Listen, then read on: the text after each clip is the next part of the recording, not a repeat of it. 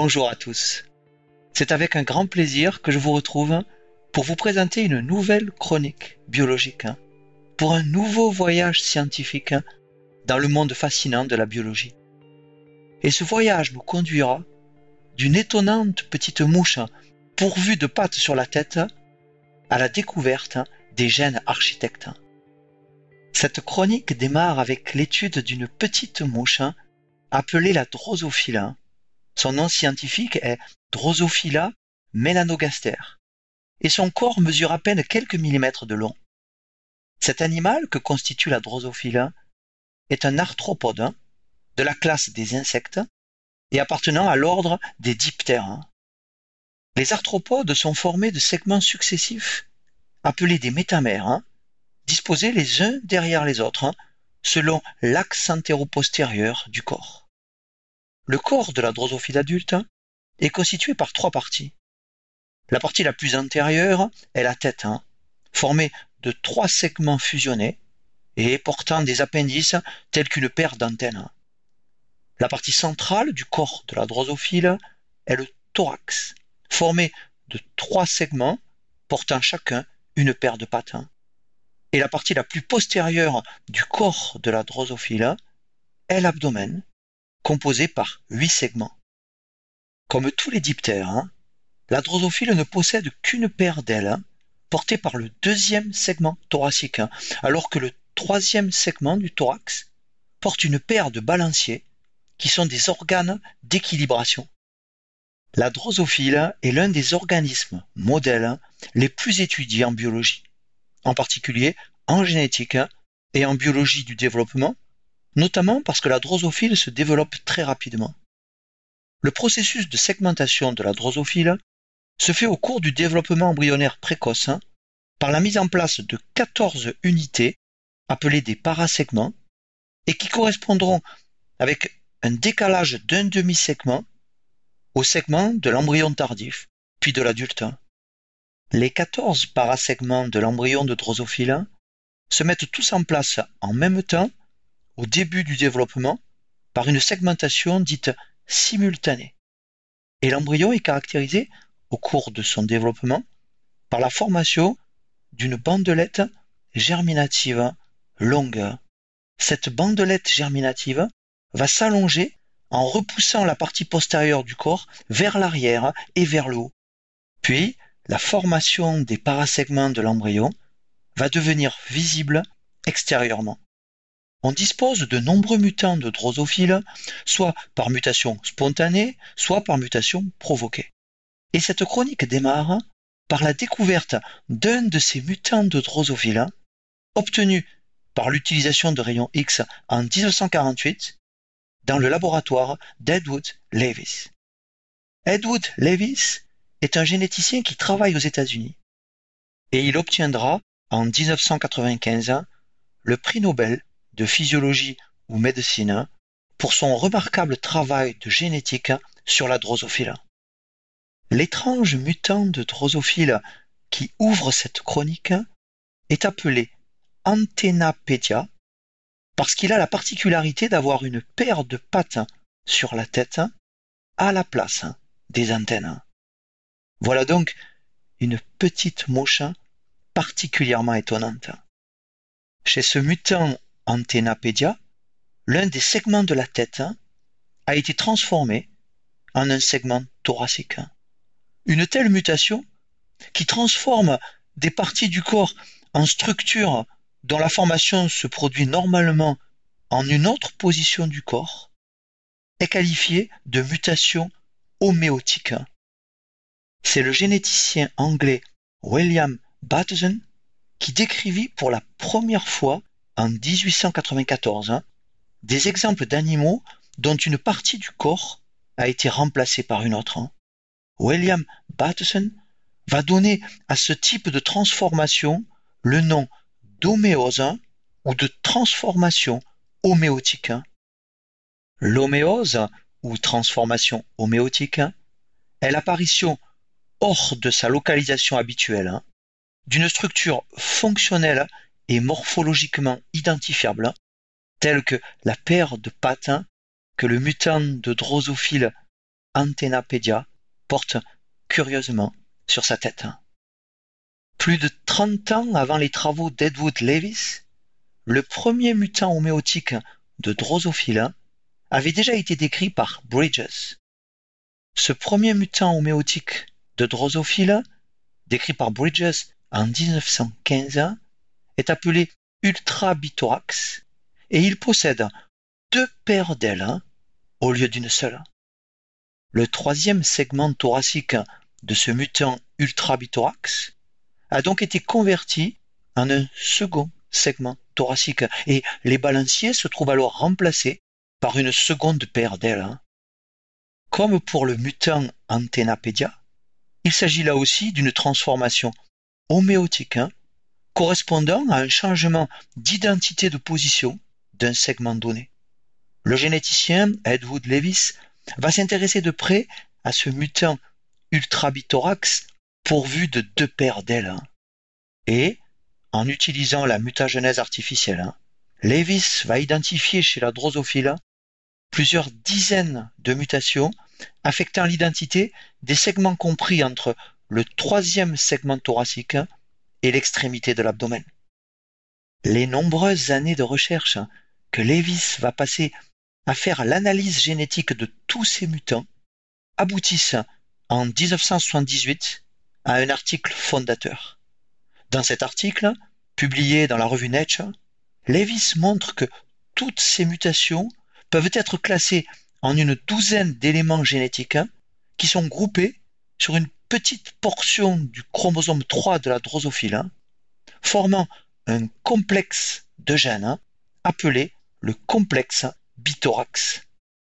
Et Lewis énonce dans cet article la logique d'expression de ces gènes, sur laquelle je vais revenir dans un instant.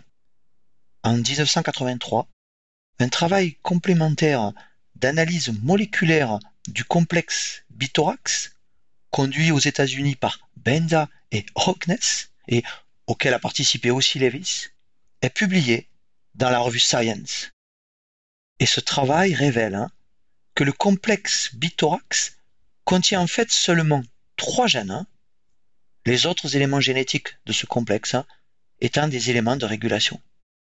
Les trois gènes du complexe bithorax sont qualifiés de gènes sélecteurs homéotiques ou plus simplement de gènes homéotiques parce que ces gènes provoquent, lorsqu'ils sont mutés, une transformation homéotique.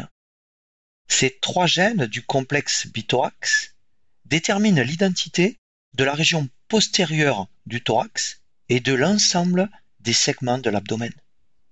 Au début des années 1970, est également conduite l'analyse génétique d'autres mutants de drosophile caractérisés par des transformations homéotiques de leur région antérieure, hein, comme c'est par exemple le cas du mutant Antennapédia qui a ouvert cette chronique.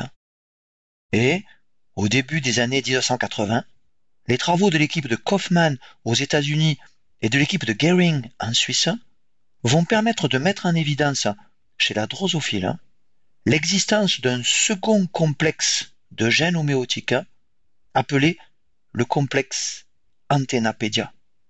Et ce complexe Antennapédia est localisé comme le complexe bithorax sur le chromosome 3 de la drosophile. Les gènes de ce complexe Antennapédia déterminent l'identité des segments qui forment la tête et qui forment la région antérieure du thorax. La logique d'expression de ces gènes du complexe Antennapédia est la même que celle énoncée par Lewis à partir des gènes du complexe bithorax, et je vous présenterai dans un instant cette logique d'expression.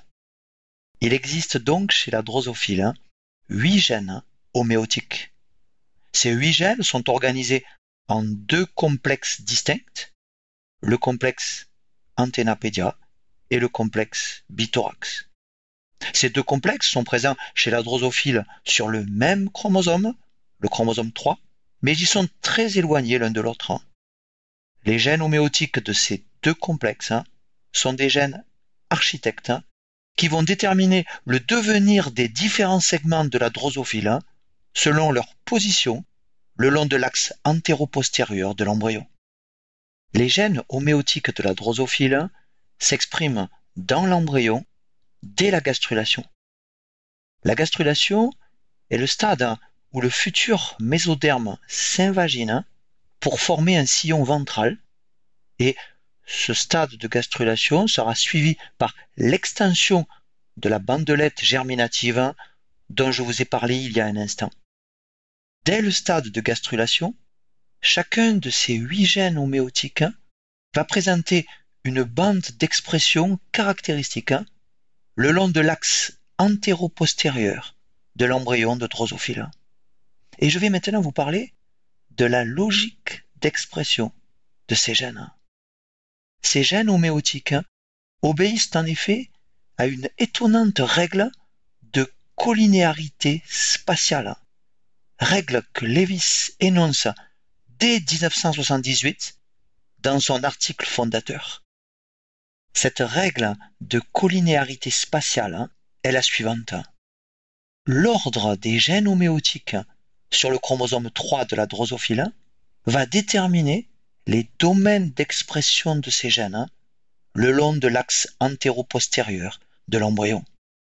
Ainsi, sur le chromosome 3, le tout premier gène homéotique, qui est aussi le premier gène du complexe Antennapédia, est appelé le gène labial. Et ce gène labial va s'exprimer dans la structure embryonnaire la plus antérieure dont il va déterminer l'identité. Le second gène homéotique du chromosome 3, qui est aussi le second gène du complexe Antennapédia, est appelé le gène proboscipédia. Et ce gène proboscipédia va s'exprimer dans une structure embryonnaire un peu plus postérieure, hein, dont il va déterminer l'identité. Et ainsi de suite, hein, pour chacun des gènes homéotiques de la drosophile.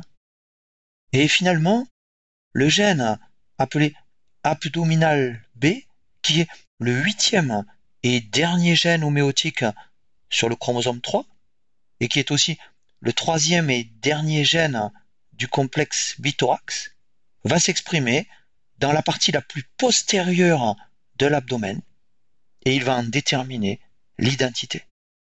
Chez le mutant Antennapédia, où l'adulte porte des pattes sur la tête à la place des antennes, l'expression du gène Antennapédia s'est faite dans un territoire trop antérieur, ce qui a provoqué la transformation postérieure hein, d'un segment antérieur.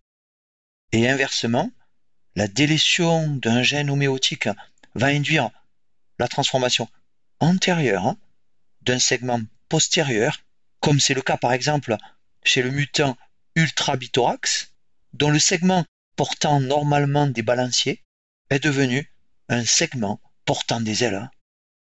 L'expression des gènes homéotiques de drosophile est placée sous le contrôle de gènes qui s'expriment avant eux dans l'embryon. Le point de départ du programme génétique qui construit l'embryon de drosophile est constitué par des gènes maternels, dits gènes de polarité de l'œuf, exprimés chez la mère, comme par exemple le gène bicoïde. Les produits de ces gènes maternels sont présents dans l'œuf et ils vont influencer l'expression de trois groupes de gènes de segmentation. Les produits d'expression des gènes de segmentation vont contrôler à leur tour l'expression des gènes homéotiques de la drosophile. Et ces gènes homéotiques sont des gènes architectes qui vont permettre de spécifier de façon permanente les caractéristiques antéro-postérieures des différents segments de la drosophile. En 1984, l'équipe de Scott et Wiener aux États-Unis et l'équipe de Gehring en Suisse découvrent simultanément l'existence d'une séquence appelée l'homéoboîte ou homéobox en anglais, présente dans chaque gène homéotique de la drosophile. Ces gènes homéotiques à homéobox sont appelés des gènes OX. Mais notons que l'homéobox est présente aussi dans des gènes non homéotiques, par exemple dans certains gènes qui s'expriment avant les gènes OX dans l'embryon de drosophile, comme le gène maternel bicoïde ou certains gènes de segmentation. Tous les gènes OX ont donc une homéobox, mais tous les gènes à homéobox ne sont pas des gènes OX.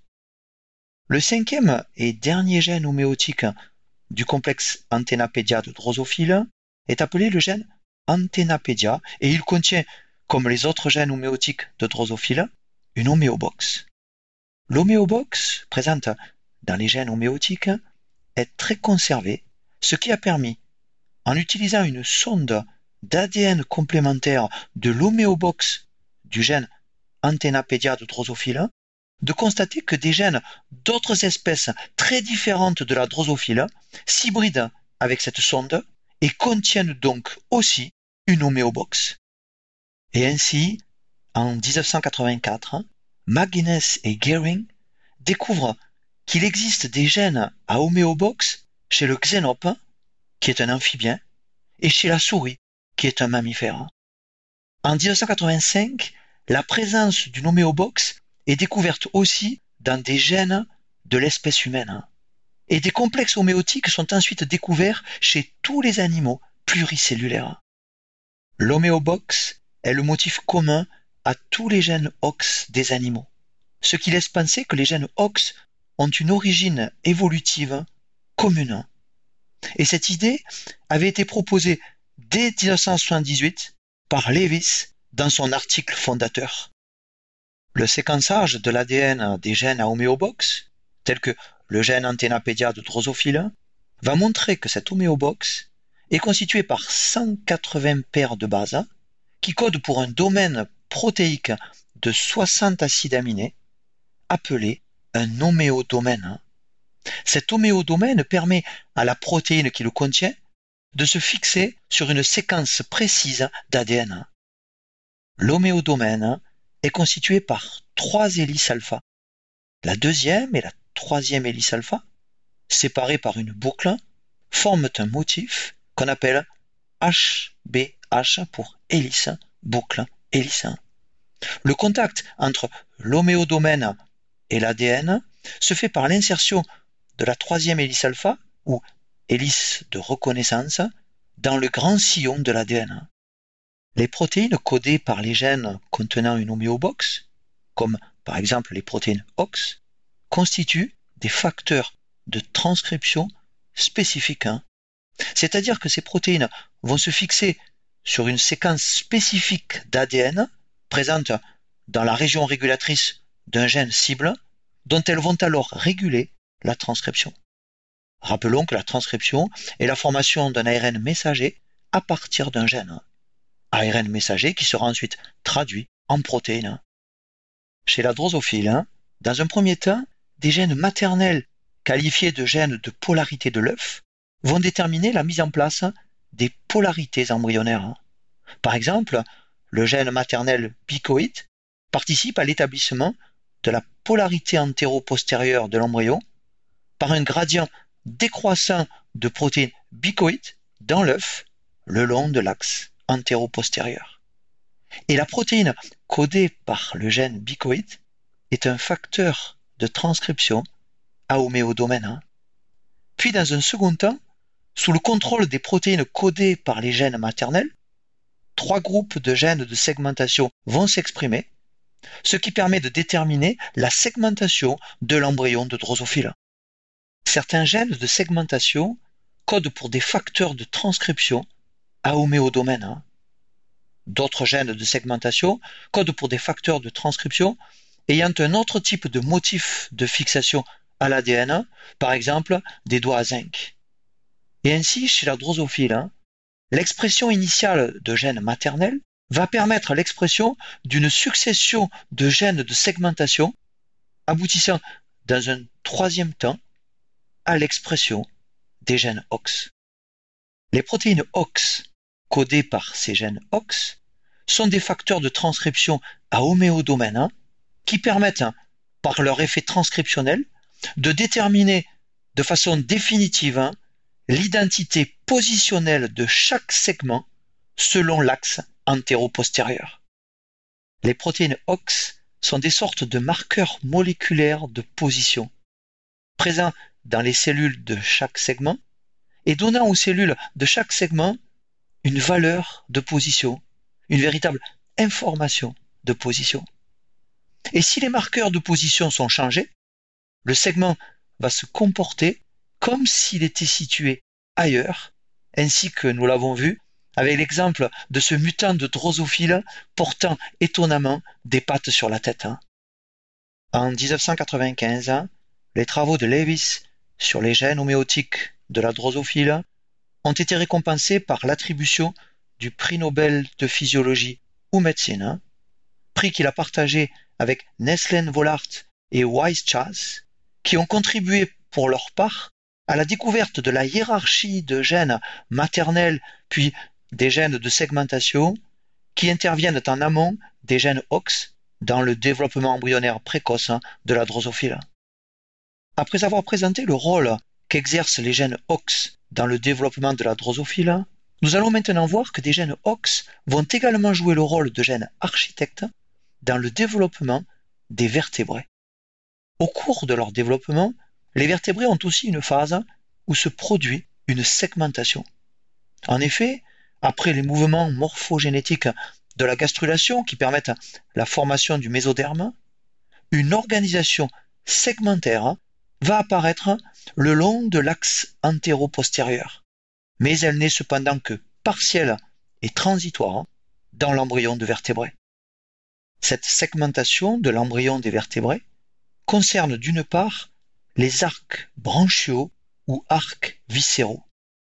La segmentation de l'embryon de vertébré affecte d'autre part la partie postérieure du cerveau ou rhombencéphale, constituée chez l'embryon par une succession de renflements appelés des rhombomères. La segmentation de l'embryon de vertébré concerne aussi les somites dont dérivent les vertèbres, les côtes et les muscles.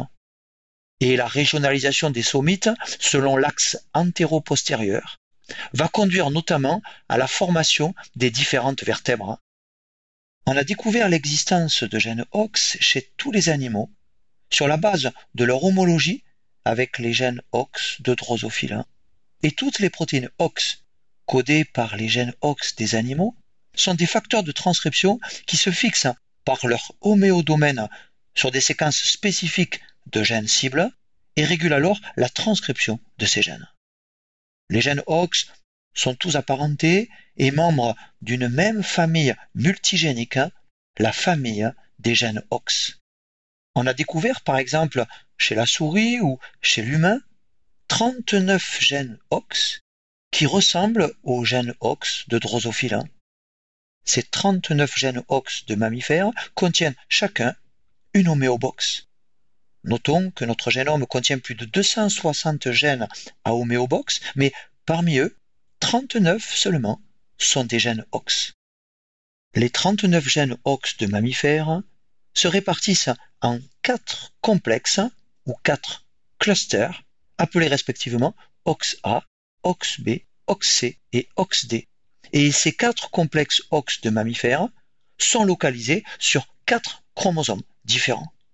L'étude des séquences de ces 39 gènes OX montre que deux gènes situés à la même position relative dans deux complexes OX différents présentent plus de ressemblance entre eux que les gènes voisins d'un même complexe OX. Ces gènes OX situés à la même position dans des complexes OX différents sont probablement issus de la duplication d'un même gène ancestral. Ces gènes, situés au même niveau dans chaque complexe OX, sont qualifiés de gènes paralogues et ces gènes paralogues peuvent s'exprimer simultanément dans une même zone embryonnaire. On dénombre chez les mammifères 13 groupes de gènes paralogues, mais tous les types de gènes paralogues ne sont pas représentés dans chaque complexe OX. Par exemple, le complexe OXA des mammifères ne contient pas les gènes paralogues 8 et 12 ans. Dans l'ancêtre commun à la mouche et aux mammifères, un gène OX primordial, unique, a subi au cours de l'évolution des duplications répétées ainsi que des mutations pour former une série de gènes en tandem, constituant ainsi le complexe ou cluster OX ancestral. Dans la lignée de la drosophile, hein, ce cluster OX unique a été coupé en deux sous-complexes, Antennapédia et Bithorax, présents tous les deux sur le même chromosome, hein, le chromosome 3 de la drosophile. Dans le processus évolutif qui a conduit aux vertébrés, d'autres duplications et mutations de ces gènes homéotiques ont permis d'augmenter encore le nombre de gènes OX. Et ainsi, s'est mis en place le cluster OX précurseur des quatre complexes OX de mammifères. Puis, lors de l'évolution qui a conduit aux mammifères, ce complexe OX initial a subi deux duplications successives, conduisant aux quatre complexes OX des mammifères, présents cette fois sur quatre chromosomes différents. Plusieurs gènes OX ont ensuite disparu secondairement dans certains clusters, ce qui explique que tous les types de gènes paralogues ne soient pas présents dans chaque complexe OX de mammifères.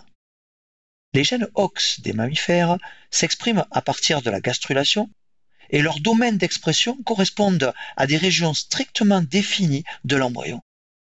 Les gènes OX des mammifères s'expriment notamment dans des territoires embryonnaires caractérisés par une organisation segmentaire, tels que les rhombomères du cerveau postérieur, les arcs branchiaux et le futur squelette axial.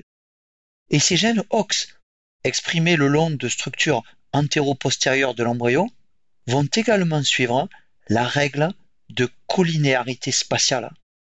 En effet, comme chez la drosophile, hein, l'ordre des gènes OX sur le chromosome qui les porte va suivre l'ordre dans lequel ces gènes seront exprimés dans l'embryon le long de l'axe antéro-postérieur. Notons que dans l'embryon, le domaine d'expression d'un gène OX donné vient souvent chevaucher dans sa partie la plus postérieure le domaine d'expression d'un autre gène OX plus postérieur.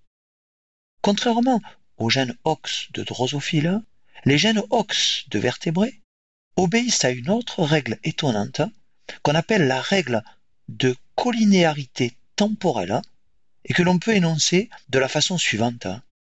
Plus un gène OX est situé près du début d'un complexe OX, plus son expression est précoce dans l'embryon. Et inversement, plus un gène OX est situé près de la fin d'un complexe OX, plus son expression est tardive dans l'embryon.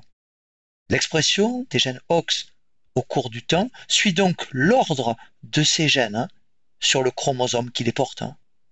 Par exemple, dans l'embryon de mammifère concernant le complexe OXA, le gène OXA1 commence à être exprimé le premier, puis c'est au tour du gène OXA2, puis du gène OXA3, et ainsi de suite, hein, jusqu'au gène OXA13, qui sera le dernier des gènes OX du complexe OXA à s'exprimer.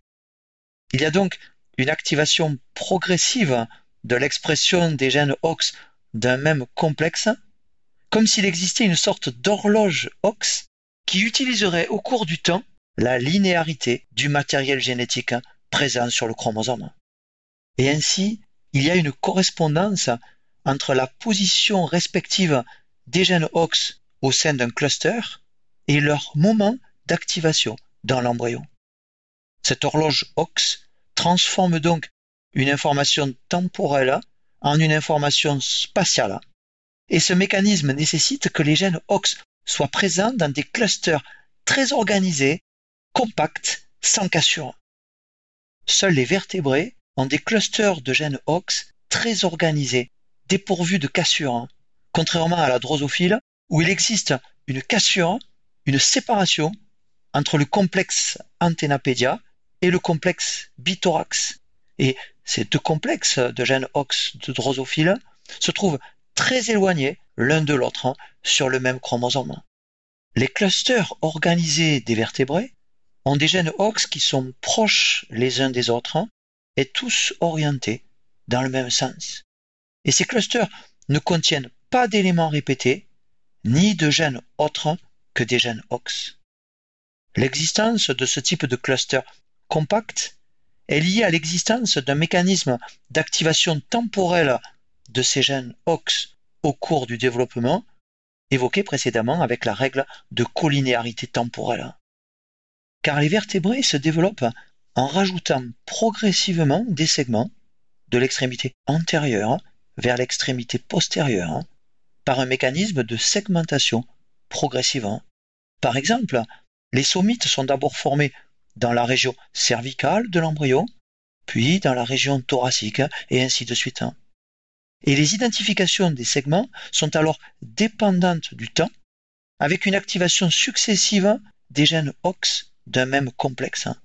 Ainsi, les vertébrés, dont le développement se fait selon une progression temporelle antéro-postérieure, possèdent des clusters OX très organisés, sans cassure, ce qui est nécessaire à l'activation temporelle pendant le développement des gènes OX successifs d'un même cluster.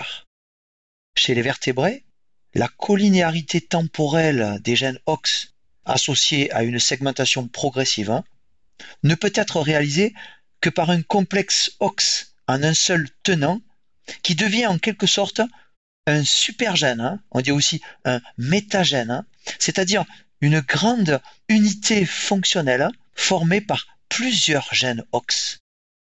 Lorsque la collinéarité temporelle n'est pas nécessaire au développement de l'animal, comme c'est le cas chez la drosophile, parce que le développement embryonnaire de la drosophile est extrêmement rapide et que sa segmentation est simultanée, on s'aperçoit alors que le cluster OX perd son organisation compacte. Et ainsi, selon les animaux, le cluster OX peut être très grand et désorganisé, comme chez les oursins, ou présenter un point de cassure qui le sépare en deux sous-complexes, comme chez la drosophile, ou bien présenter plusieurs points de cassure, comme chez les tuniciers, où les gènes OX sont alors dispersés dans tout le génome. Mais il ne faut pas extrapoler les mécanismes de segmentation simultanée de la drosophile à l'ensemble des insectes. Chez la drosophile, dont l'embryon va présenter une bandelette germinative longue, les segments apparaissent tous en même temps, par segmentation simultanée, et les identifications des segments sont alors indépendantes du temps. Les gènes OX de la drosophile sont en effet activés ensemble sous l'influence initiale des gènes maternels de polarité de l'œuf, puis des gènes de segmentation. Et ainsi, les animaux qui présentent une ou des cassures dans leur cluster OX ont un type de segmentation dit simultané, sans progression antéro-postérieure dans le temps, tous les segments se mettant en place en même temps au début de l'embryogenèse.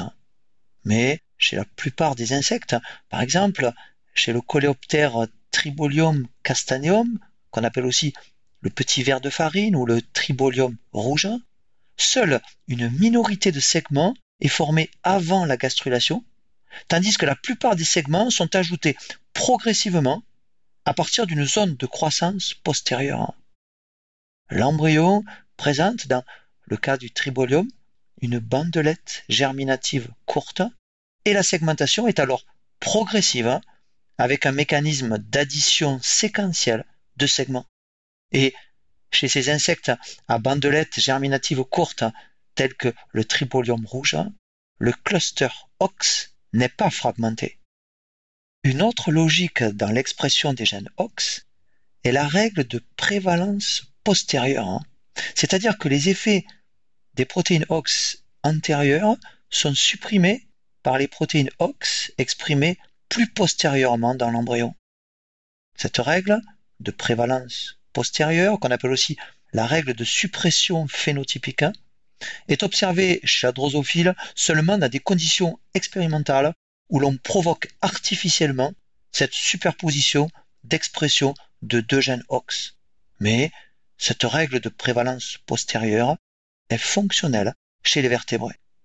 Et ainsi, dans les régions de l'embryon de vertébrés où les domaines d'expression de gènes OX se superposent, c'est normalement le gène le plus postérieur des gènes localement actifs qui détermine le phénotype local. Prenons un exemple précis pour comprendre cette règle de prévalence postérieure. soit quatre segments de l'embryon de mammifère le long de son axe antéro-postérieur. J'appellerai ces quatre segments les segments A, B, C et D. Parmi ces quatre segments, le segment A est le plus antérieur dans l'embryon, puis se succèdent les segments B, C et D, le segment D étant le segment le plus postérieur dans l'embryon parmi ces quatre segments A à D.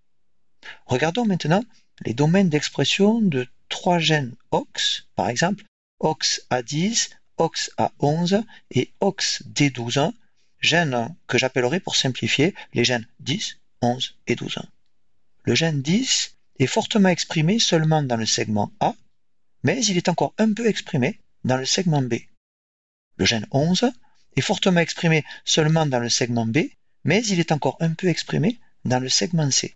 Et le gène 12 est fortement exprimé seulement dans le segment C, mais il est encore un peu exprimé dans le segment D. Ainsi, dans le segment embryonnaire B, les gènes 10 et 11 sont tous les deux exprimés, mais comme de ces deux gènes, c'est le gène 11 qui présente un domaine d'expression qui s'étend plus postérieurement dans l'embryon, c'est ce gène 11 qui va imposer sa fonction et qui va donc déterminer l'identité du segment B. Et dans le domaine embryonnaire C, les gènes 11 et 12 sont tous les deux exprimés, mais comme c'est le gène 12 qui présente le domaine d'expression le plus postérieur dans l'embryon, c'est ce gène 12 qui impose sa fonction et qui va déterminer l'identité du segment C. Mais en cas de délétion du gène 12, le gène 11 va pouvoir s'exprimer dans le segment C, lequel aura donc l'identité d'un segment B, et on a dans ce cas une transformation homéotique antérieure d'un segment postérieur. Chez les vertébrés, on ne dispose pas, comme chez la drosophile, de mutants OX naturels. Et pour mettre en évidence le rôle des gènes OX chez les vertébrés, on a donc recours à la transgenèse, hein, principalement chez la souris. Ainsi, chez des souris transgéniques dont on a inactivé spécifiquement un gène OX postérieur, le tissu postérieur où ce gène est normalement exprimé peut alors subir une transformation homéotique antérieure. Par exemple, l'inactivation du gène OXC8 chez la souris va provoquer une transformation de la première vertèbre lombaire en vertèbre thoracique porteuse d'une côte. Une telle mutation a donc pour effet de transformer une vertèbre lombaire en une vertèbre plus antérieure. On peut aussi induire chez la souris transgénique l'expression d'un gène OX postérieur dans une région antérieure où ce gène ne s'exprime normalement pas, ce qui peut conduire à une transformation homéotique postérieure, par exemple d'une vertèbre. Mais en raison de la redondance des gènes OX de mammifères, liés à la présence de quatre clusters OX et donc à l'expression possible de plusieurs gènes paralogues différents dans un même territoire embryonnaire, l'inactivation d'un gène OX donné peut ne pas provoquer de transformation parce qu'un autre gène paralogue compense alors la fonction du gène OX qu'on a inactivé.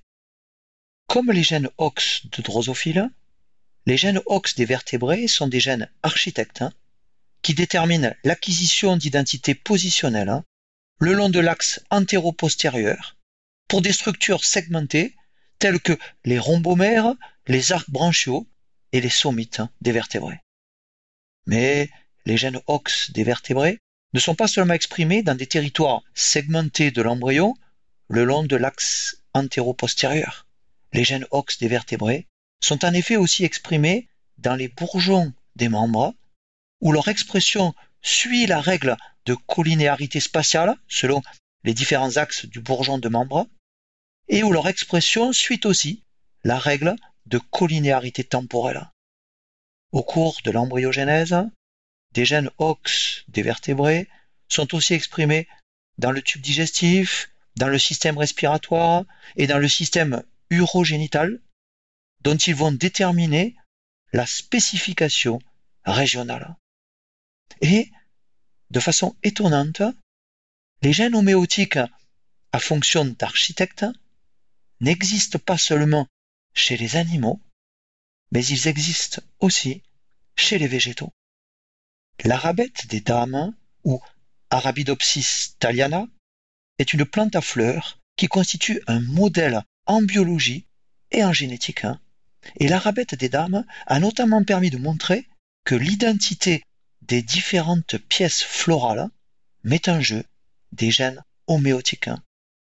On a par exemple découvert sur ce modèle végétal des mutants homéotiques hein, dont les pièces florales sont remplacées par d'autres. Et comme chez les animaux, des gènes homéotiques architectes codant pour des facteurs de transcription déterminent donc l'identité de certaines structures, hein. par exemple l'identité des éléments composant une fleur. Ainsi, les gènes de classe A, B et C, qui déterminent les organes floraux, codent pour des facteurs de transcription portant une séquence spécifique de liaison à l'ADN. Et on a même retrouvé chez les végétaux des gènes homéotiques de type KNOX qui, comme les gènes OX des animaux, codent pour des facteurs de transcription à homéodomaine. Après la découverte des gènes OX dans les années 1980, a émergé un champ scientifique nouveau, la biologie évolutive du développement, encore appelée Qui réunit la génétique moléculaire, la biologie du développement et les sciences de l'évolution. Et les gènes OX ont permis d'apporter de précieuses informations sur la phylogénèse, hein, c'est-à-dire sur la généalogie des espèces. Hein. Les événements de duplication et de mutation de gènes OX ancestraux auraient joué un rôle clé dans l'explosion précambrienne, hein, une période qui, il y a plus de 540 millions d'années, a vu apparaître sur la Terre une immense diversité d'animaux présentant la plupart des plans d'organisation des animaux actuels. Et ainsi, l'étonnante petite mouche qui avait des antennes sur la tête nous a conduit non seulement à une nouvelle compréhension du développement des animaux, mais aussi de leur histoire évolutive. Les communautés d'êtres vivants qui occupent aujourd'hui notre planète sont issues d'une longue histoire évolutive et leur diversité provient de la modification de schémas ancestraux par des mécanismes communs. Et ainsi, notre passé ne nous quitte pas vraiment. Le poète français Paul Éluard écrivait au début de son poème Notre mouvement, publié en 1946, Nous vivons dans l'oubli de nos métamorphoses. La nuit ne laisse pas de poussière sur nous. Et pour clôturer cette chronique, empruntons les mots de Jean-Claude Ameisen, médecin-chercheur, immunologiste et auteur de l'émission Sur les épaules de Darwin. Jean-Claude Ameisen écrit Ce que la science nous révèle du grand récit de nos origines est source à la fois d'un sentiment d'humilité et d'émerveillement.